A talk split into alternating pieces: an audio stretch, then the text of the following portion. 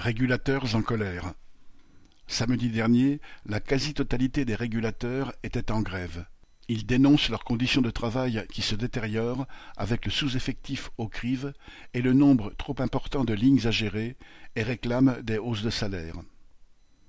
Manque d'embauche et salaire, c'est le même problème pour tous les travailleurs. On aurait tout intérêt à se battre tous ensemble. Extrait du bulletin Lutte ouvrière RATP, dépôt de bus Paris-Est.